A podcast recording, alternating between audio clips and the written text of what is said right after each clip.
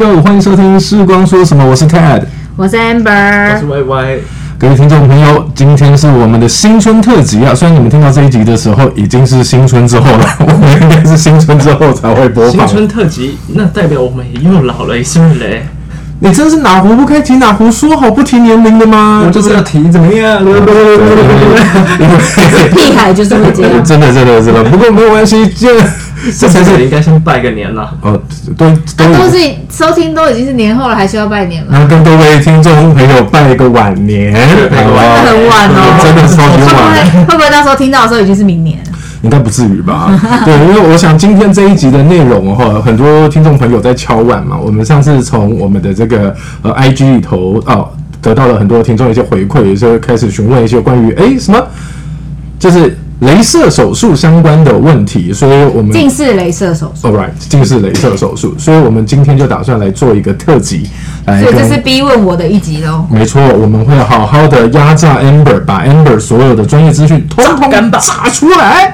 好，那事不宜迟，我们就开始从这个听众们朋友们的这些提问里头开始好了啊。第一个问题想请教一下，就是关于近视镭射手术呢，有没有什么样适合的对象啊？什么样的对象适合做近视镭射手术？近视雷射手术，当然顾名思义，它就是眼睛有度数嘛，所以大家基本上会做几个检查。第一个的话一定是度数，然后呢，度数可以了，视力可以了，再来还会看干眼症的情形，然后呢会看一下眼底的状况，然后还有一个很重要的就是角膜的形状是不是正规的，大概会针对这几个部分，也就是说你整会做一个整体的眼睛的健康检查，确认这些东西都没有问题的话，才会建议去做这这个近视。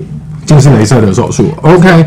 那我我想先请教一个问题哦，就是刚刚有说到，就是关于眼底的部分。那很多听众其实他们讲难听一点，一辈子也没看过自己的眼底嘛，对不对？那怎么样的眼底是适合的？当然就是正常的眼底啊，这个我真的觉得我很难用说的说出来，因为眼底它就是一个图案，对。也就是说呢，它的视我们眼底的话主要分为两个大的部分，一个是视杯视盘，视杯视盘这些血管有没有受到阻塞，另外一个就是黄斑，黄斑如果是好的，是有正常有个中央凹黄斑凹陷的部分的话呢，那基本上这个视力才会是一个好的视力嘛。对，了解。哎，那 Amber，我想问一下，因为像我们呃在这几天有一些听众朋友，其实他们有问了几个问题，就是说像、呃有度数上有没有什么样的限制，就是是适合做这样的一个近视镭射手术？比如说像现在有很多人可能有多少的度数或者以内这样子是适合的呢？最主要的一个的话，就是我们近视雷射，我们是切削我们的角膜厚度，所以当今天我们的角膜厚度不够的情况下话，你做这个近视雷射手术的话，肯定他就会跟你说不行。那我觉得可以让大家知道一个部分，你们可以大家去计算一下，就是呢。一般传统的近视雷射的话呢，它每一百度的话，大概是削切十四个厚度。那一般大部分的人的角膜厚度的话是五百五十度，那你可以算一下你的度数可不可以去做这样的切削。那现在比较新的手术方式，最常听到那个 Smile Smile 微笑的那个近视雷射。Smile 对 Smile 这个的话呢，它每一百度的话削切的话大概是十八到二十。那为什么会二十呢？度数特别低。的小的人，因为角膜太薄了，哎，应该是说切出来的那个透镜太薄了，会撕不开，所以呢，它会需要比较厚多的厚度。然后呢，度数特别高的人，他也会需要比较厚多的厚度。所以我们都会说，Smile 手术的话，一般的话每一百度大概会切十八到二十。那可是人家就说啊，五百五十的厚度我全部都可以切得掉吗？当然不是，它是有一个国际标准的。国际标准的话呢，是整体的角膜在做完手术之后，必须还要有三百五十微米的厚度 （micrometer） 的厚度，你必须要有这样子的厚度呢，才可以足够支撑眼睛的压力。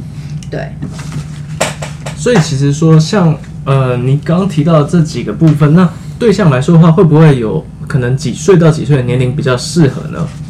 几岁到几岁的年龄比较适合哦？其实现在的 Smile，哎，现在的近视雷射手术的话，其实一定说的就是十八岁以上才可以做，十八岁以上度数稳定的人才可以做近视雷射手术。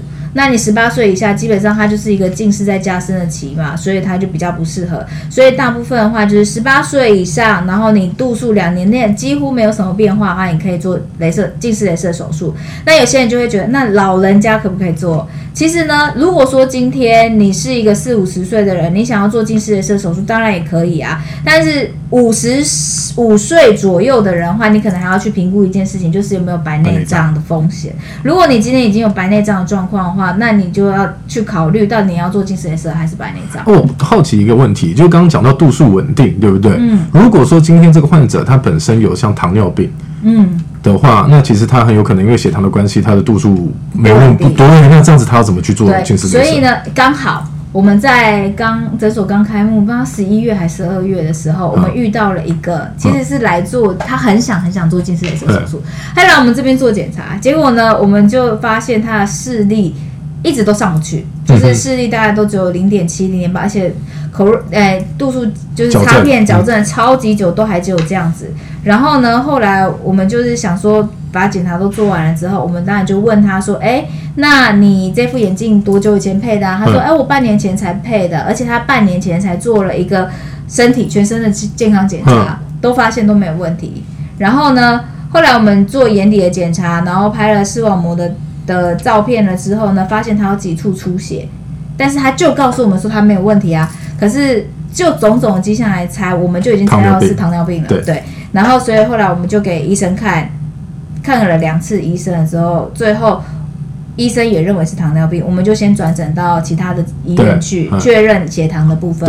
对，对，所以后来反而就因为这样子找到了糖尿病。那后来他当然没有回来，因为他还没有办法稳稳定定血糖。对所以呢，当血糖是稳定的状态的话，基本上度度数就不太会有变化。嗯，嗯嗯对嗯，所以这是先先有鸡或先有蛋的问题了。那像我们其实有一个听众朋友，他就想问问看，就是说像高闪、高度的散光、镭射的效果，视力值大概可能有没有办法了解一下？因为它的话，它主要是它有四百度以上的散光，想要了解说有没有办法做哦借由这个近视镭射的处理。好，那呃，近视一般的传统的近视镭射，我先讲一下什么叫做传统的近视镭射跟 Smile 好了。传统的近视镭射的话，它是伤口会比较大，它会做出一个角膜瓣，然后把角膜瓣掀起来之后，在里面打镭射。那它毕竟是发展比较久的一个手术方式，所以呢，其实它像现在的话。近一般的呃，这个近视镭射手术的话，它的速度很快，然后呢，它会有那个虹膜的定位追踪的系统，所以像这样子的情况下的话，其实高度数的散光的话，大部分都可以矫正。但是呢，因为它是四百度，所以其实对于高度数、高散光的人的话，他很有可能会有二修的机会，几率是大的。但是有没有可能一次就矫正掉？当然也是有可能，只是说二修的机会是有的。那像 Smile 手术的话呢，它的最它没有，它是最近新出来的一个手术方式。那所以呢，它其实是没有虹膜定位的，它是用吸住角膜的方式来达到这样子的效果。所以呢，散光过高的人话，其实蛮吃医生技术的。如果今天医生的技术很好的话，三四百度也是有人在做，也是做得很好。那医生如果呃熟熟悉度还不够的话呢，当然他就会容易会有散光矫正不足的问题。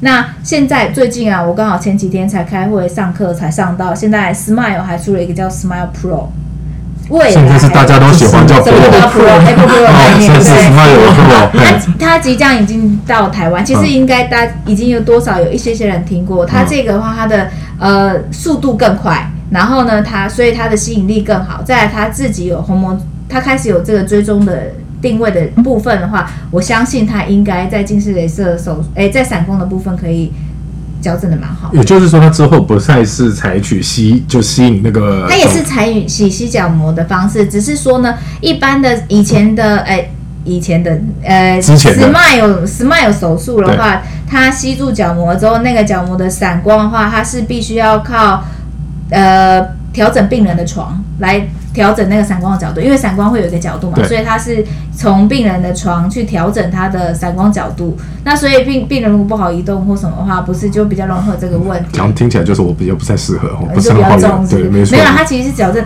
这是头头部的部分。嗯所以你看躺下去的时候，我们都知道瞳孔眼睛会有一个旋转，虽然它可能会自己转回来，因为它有一个注视点，所以它会自己转回来。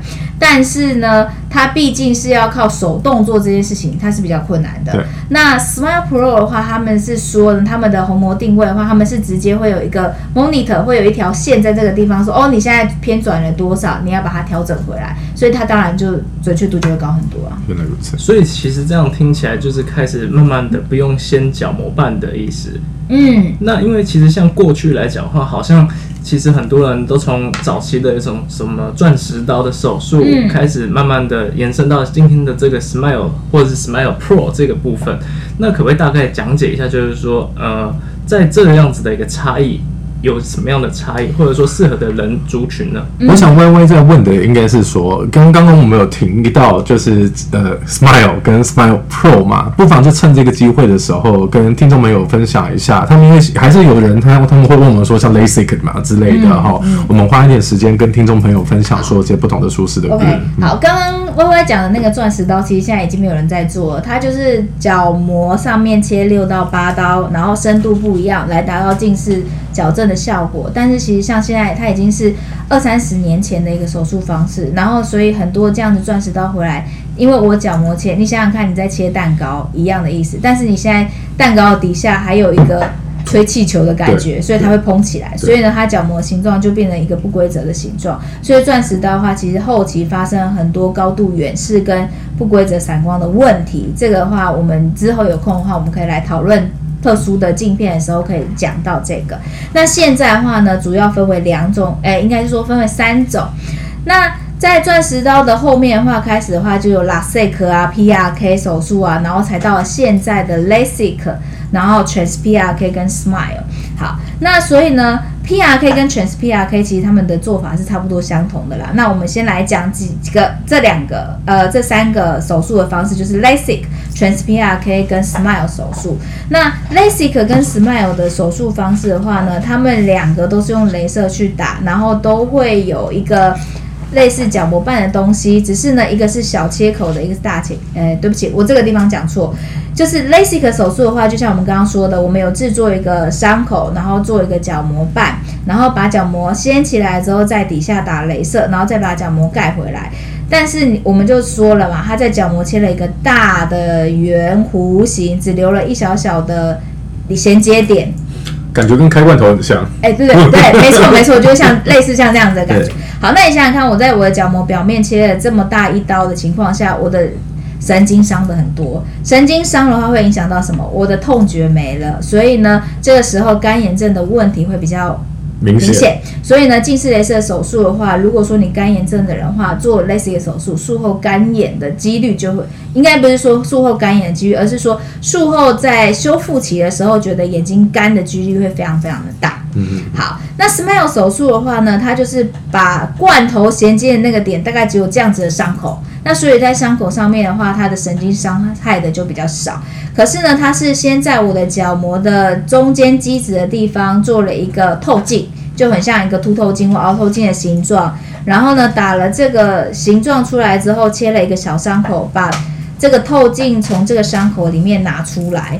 好，那好处的话就是干眼症的人适合，但是你想想看哦，我现在在里面拿出了一个透镜出来的时候，我中间是不是有空隙？对啊，所以呢，有空隙的地方它需不需要粘合期？它需要。所以呢，Smile 手术的话，大概术后水雾感会很严重。什么叫水雾感呢？就是你的镜片雾雾的感觉，辣手辣手过，起雾没没有擦干净的，就很像那样 戴着口罩。戴着口罩，对对，类似像这样，所以它就会没有那么清楚，看东西的眩光、光晕感很明显。它这个恢复期的话，大概需要一个月左右，这是看因因人而异，嗯因人而异。有些人隔天就没有感觉了，但有些人需要的时间就比较长。嗯那怎么样可以告诉你多长呢？没有，因人而异嘛，没有不知道。但是目前我们有发现几个状况，就是有固定运动的人，眼睛健康程度高的人话，恢复期比较快。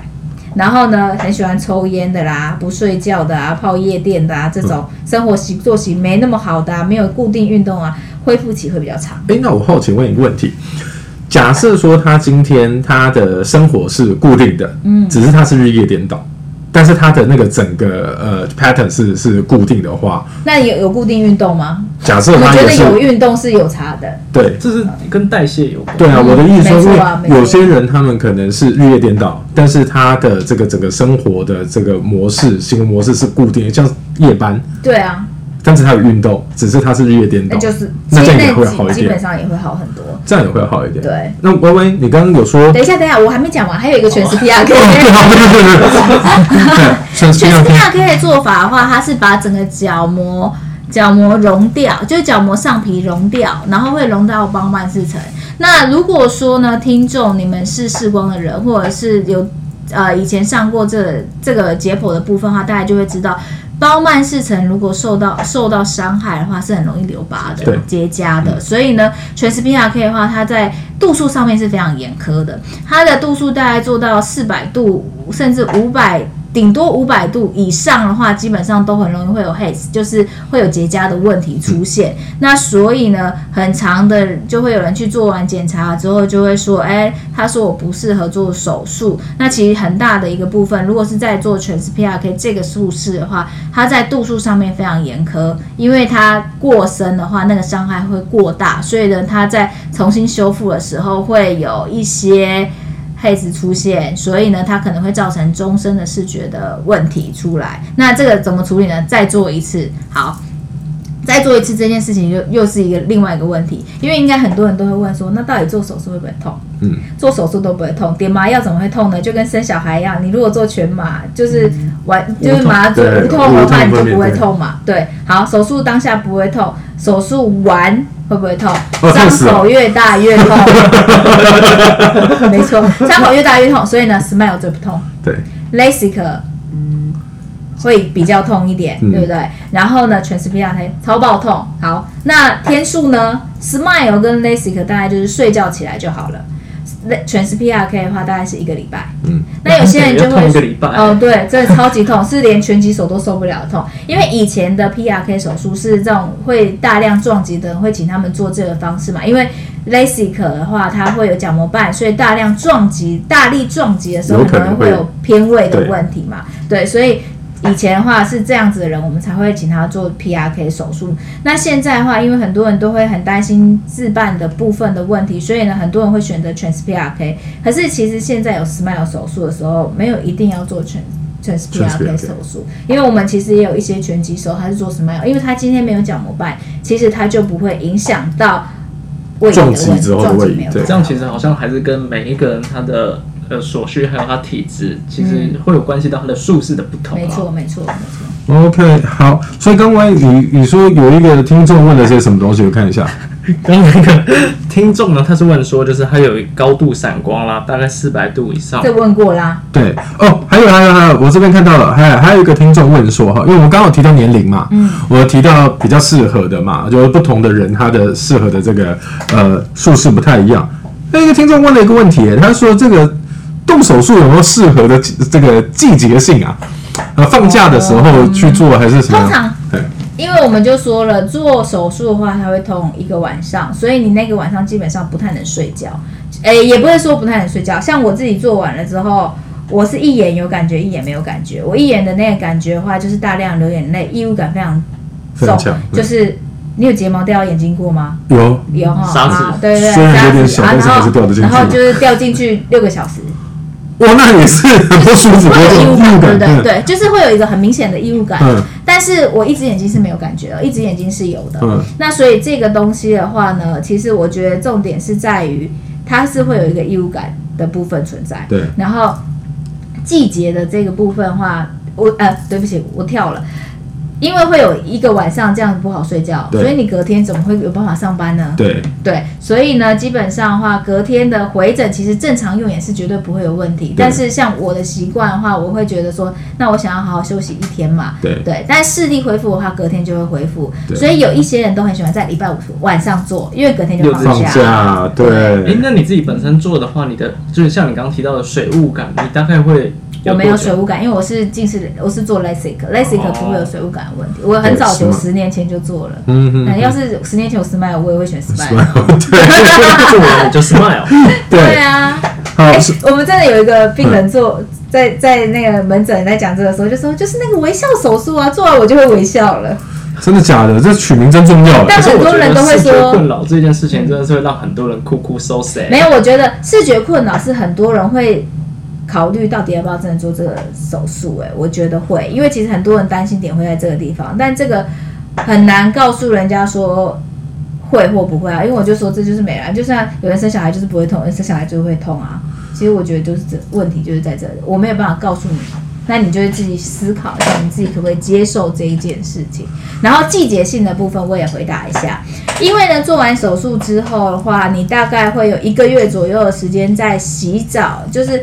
眼睛不太能碰水，那就跟一般动手术一样嘛。对，那就是伤口的部分嘛。那所以你洗头这些的话，需要比较小心一点。带挖镜嘛，我的意思带挖镜可以，没错，它它不会因为它负压的关系，然后不会完全不受影响，因为它其实做完手术二十小时就可以坐飞机啦，所以根本没有这个问题。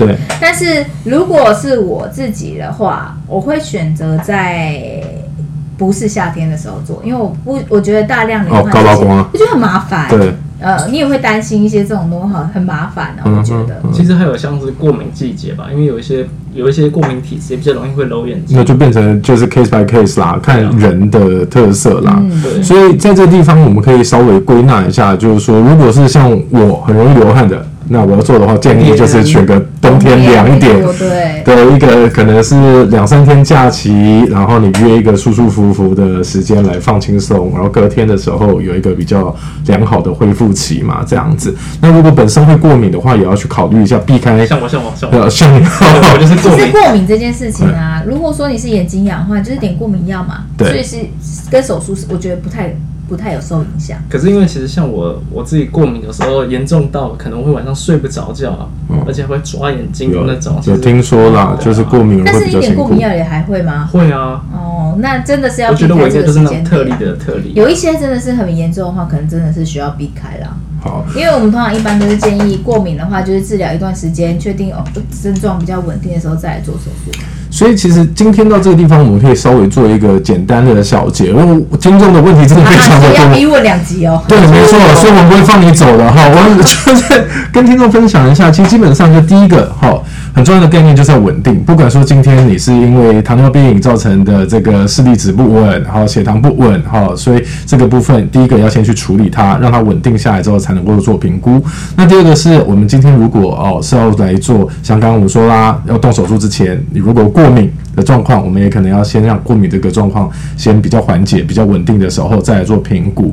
那不同的族群，它其实有不同的术式啦，知道？那适合它的，所以其实我觉得这跟配眼镜很像，不是吗？对，其实都一样，没有什么最好的，就只有最适合的。所以我想哈，就是或许。因为今天的时间差不多了啦，下一集我们请 Amber 跟大家分享一下，就是说，哎，今天我们什么样子的人适合做什么样的术式？我们一般要怎么样去做评估跟挑选？